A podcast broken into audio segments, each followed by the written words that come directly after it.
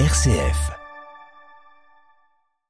8h30 et petit, euh, les petits aléas du, direct, il s'avère que normalement, à ce moment-là, j'aurais dû dire bonsoir et ainsi de suite. Et l'invité, voilà, aurait commencé à me répondre et s'en serait suivi un, une discussion de 20 minutes.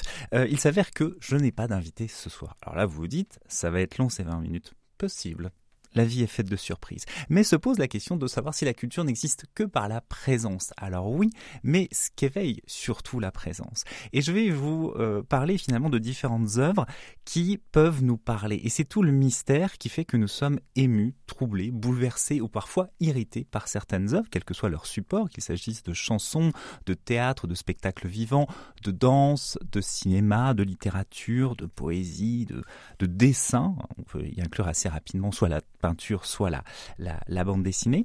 Euh, et ce qui est intéressant, c'est de voir comment des artistes arrivent un moment à nous interpeller et nous faire en sorte que nous soyons concernés, si on veut prendre un terme un peu positif. J'ai tout d'abord vous parler d'un recueil de nouvelles de David Thomas, euh, publié aux éditions de l'Olivier, qui s'appelle Partout les autres. Alors c'est un recueil de nouvelles, euh, avec ce qu'il y a d'assez particulier dans, le, dans la nouvelle, c'est-à-dire que à la fois les, on va dire que c'est tout un jeu d'écho, tout un jeu de miroir, différentes histoires qui, ou plutôt différentes sensations, qui révèlent certaines aspérités dans d'autres textes. Alors là, il y a beaucoup de, nouvelles dans ce, recueil, hein. il est vraiment très très riche, et on est sur des tailles assez différentes. Il y a des textes très courts, des textes un petit peu plus longs, et ce qui est intéressant, c'est de de voir ce que ces textes révèlent. Parce qu'en fait, on, a l'impression qu'on est sur des instantanés, comme vraiment une photographie. C'est à la fois les failles des personnages. On est dans le passé, dans le présent, dans le futur. Il y a par exemple une amitié qui se transforme au fur et à mesure des années comme une sorte de déversoir. Il y a une maison qui se remplit par la famille, par les amis, par la vie, par les différentes vies et qui d'un seul coup se vide, créant une certaine mélancolie. Il y a aussi une lettre de rupture. Le recueil s'ouvre justement sur une lettre de rupture qui est à la fois une magnifique déclaration d'amour, mais la peur de l'après, du moment où finalement il y a cette petite magie qui va disparaître. Donc c'est des voix qui se croisent. Alors le ton est très direct dans l'écriture, la voix est un peu une sorte de voix intérieure parfois. Les personnages s'accumulent et c'est ça qui est toujours assez troublant, c'est de voir comment euh, déjà dans un roman on peut avoir beaucoup de personnages, mais forcément dans un recueil de nouvelles on a une possibilité de faire, un peu comme dans une série, faire apparaître toutes sortes de, personnages et de situations. Je vais vous lire une de ces nouvelles pardon, très courtes. Elle s'appelle Réflexe. Je vous reviendrai après sur l'usage du titre aussi qui est toujours très intéressant. Chaque fois que je marche avec mon petit garçon, comme un réflexe, sa main vient se lever dans la mienne. Quelles que soient nos humeurs, nos contrariétés, le temps qu'il fait au-dessus de nos têtes ou en nous, nous avançons ainsi côte à côte, mains enlacées. Ce geste discret est le plus grand bonheur de ma vie. Un jour, il ne le fera plus. Alors, ce qui est très beau, c'est le côté justement très franc. Ce qui est euh, assez troublant, c'est à quel point les, on va dire, ces narrateurs, narratrices d'un instant euh, essayent de, de voir les choses auxquelles ils tiennent qui euh, finalement les remuent le, le plus. Donc c'est très troublant cette accumulation de sincérité et de sentiments.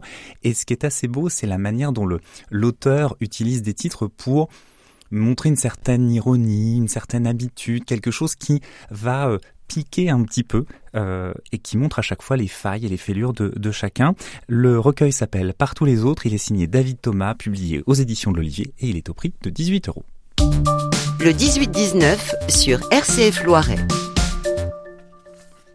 Alors, je poursuis avec un petit euh, conseil de vos, sorties pour la fin de semaine, puisqu'à partir du 6 avril jusqu'au 8, le CCN, donc Centre chorégraphique national d'Orléans, propose dans ses murs et dans d'autres lieux, à savoir l'Astrolabe et au Théâtre d'Orléans, un festival. Alors, c'est la c'est un festival qui existe depuis déjà quelques années, donc festival Femmes modernes le principe, depuis que Maud Le Pladec est à la tête du Centre chorégraphique national d'Orléans, c'est de mettre en avant le travail des artistes, des créatrices. Euh, ce qui est aussi intéressant, c'est de voir comment ces créatrices, alors venues parfois d'Europe, euh, finalement travaillent la, la représentation de la femme. Alors soit comme sujet principal, soit par le simple fait même, pas si, même s'il n'est pas si simple que ça, d'être sur scène face à un public, eh bien de, de détourner les codes ou de jouer avec les codes. Ainsi, Là, euh, pendant les, les, trois jours de ce festival, vous pourrez notamment voir, alors parmi les plus connus, les têtes d'affiche, dirons-nous, en concert à Loïs Sauvage. Euh, ça, ça sera à l'Astrolabe à 20h30, vendredi 7 avril. Euh, j'attire votre attention sur alors vous avez également une exposition qui va ouvrir le, le festival Si Blanche et la nuit de Clémence Veillant. Mais j'attire votre attention sur une artiste, Katerina Andreou, qui est une artiste grecque, euh, danseuse chorégraphe, donc née à, née à Athènes, qui en fait fait un travail, alors déjà qui a une présence absolument incroyable sur scène. J'ai eu l'occasion de la voir deux fois pour euh, une sortie de résidence et aussi pour une création. Et c'est quelqu'un qui euh, euh, finalement est très tout de suite qui est très présente, mais qui ne s'impose pas. C'est-à-dire qu'elle existe sans écraser qui que ce soit, et c'est déjà très très beau. Et puis un peu comme dans le recueil de nouvelles dont je vous parlais il y a quelques minutes, il y a cette manière d'être très directe. C'est-à-dire qu'on sent qu'elle veut interpeller les gens, les faire réfléchir. Et son cette nouvelle création, Morn Baby Morn, qui sera présentée au Théâtre d'Orléans samedi 8 avril à 20h30, part du principe que la lamentation est souvent associée aux femmes. Euh, et que cette situation, cette position, si on peut dire, cette attitude de détresse, de, de solitude, de, de, plus même, on pourrait plus dire que de, de recueillement, eh bien, euh, pèse sur la manière de se tenir pour une, pour une femme. Et à partir de ce code-là, elle le détourne pour tourner plus vers la mélancolie et le fait qu'il faut sortir aussi de certaines, certaines positions.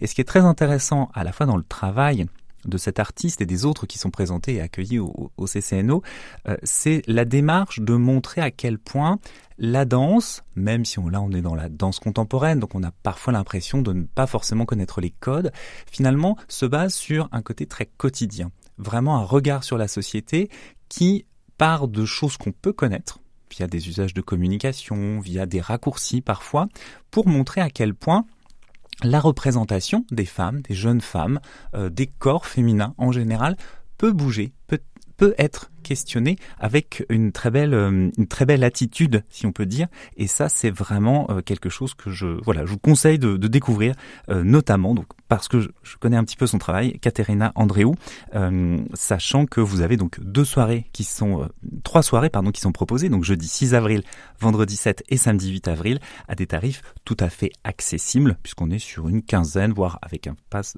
quinzaine d'euros avec un pass à, à, à 20 euros. Je vais poursuivre avec un autre un personnage féminin, en même temps je plie ma feuille, un élément tout à fait radiophonique bien entendu, puisque je vais vous parler d'une bande dessinée qui s'appelle Friday. Alors une bande dessinée, plutôt un comics, euh, avec donc tous les codes euh, américains. Elle est signée Ed Brubaker au scénario et Marcus Martin et Mutsa Vincent au, dessin et aux couleurs.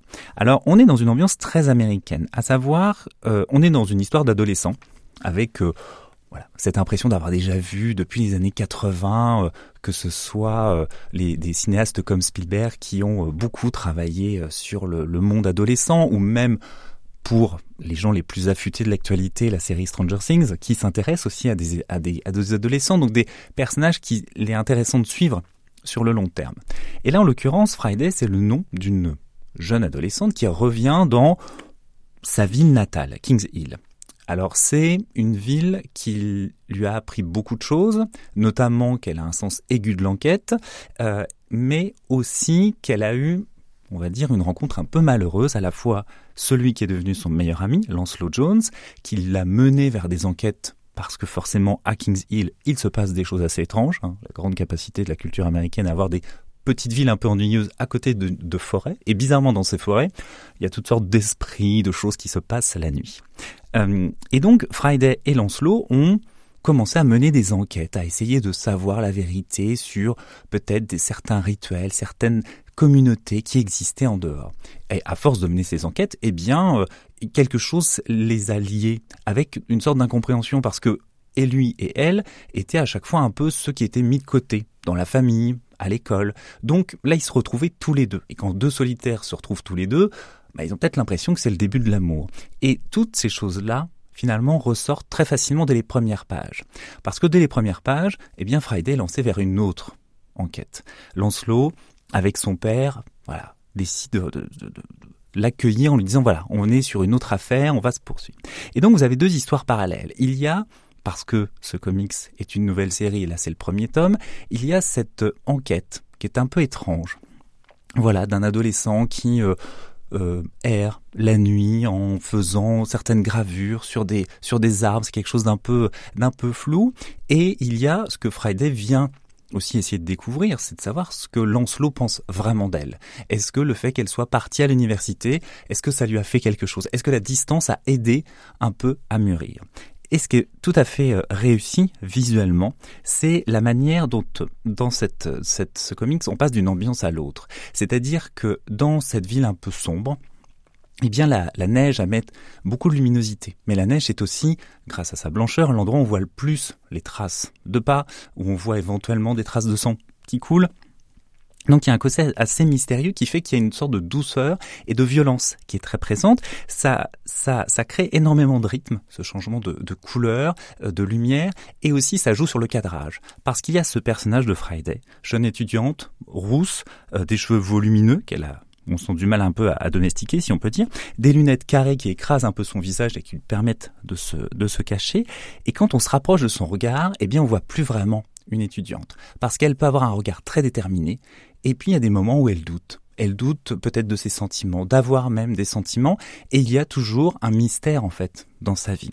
C'est une euh, vraiment un comics tout à fait passionnant sur l'adolescence, sur le mystère, sur euh, aussi une ambiance un peu années 70 qui, qui revient. Ça s'appelle Friday. C'est publié par Glénat au prix de 19 euros. Et pour poursuivre, une très belle chanson très récente de la chanteuse, alors auteure, compositrice, interprète canadienne Fest. Everybody's got their shit. Who's got the guts to sit with it? Who's got the guts to sit with it? Everybody's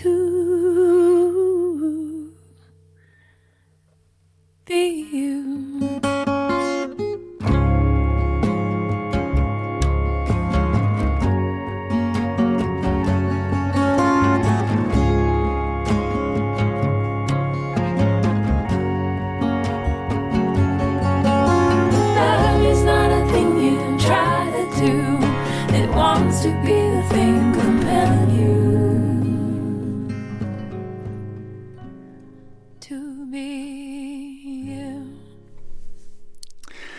C'était Hiding Out the Open de Fest. Alors, auteur-compositrice interprète canadienne euh, qui fait euh, partie un peu de cette tradition des euh, chanteuses américaines dont la juste une voix, une guitare parviennent à nous emporter assez loin.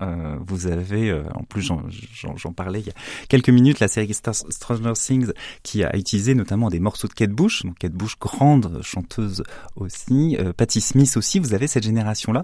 alors Fest qui marque aussi pour moi Orléans, puisque quand je suis arrivé à Orléans, c'est une des premières, une des premières chansons qu'elle sortait, à savoir Mushaboom, dans son deuxième album, qui a ensuite été utilisé pour de la publicité, et eh bien sortait en 2003 au moment où j'étais à Orléans.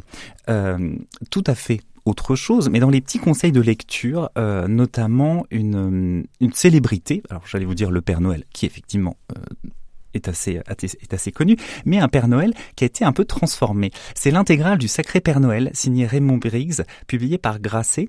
Alors, c'est un, c'est un texte qui euh, est des dessins qui ont été faits en 74 et 75. Et ce qui est très, euh, très beau, c'est qu'on est dans une tradition de l'illustration assez, euh, assez ancienne. Alors, on est dans une ambiance très anglaise, hein, dans, dans, les couleurs, dans, dans la manière de figurer ce personnage.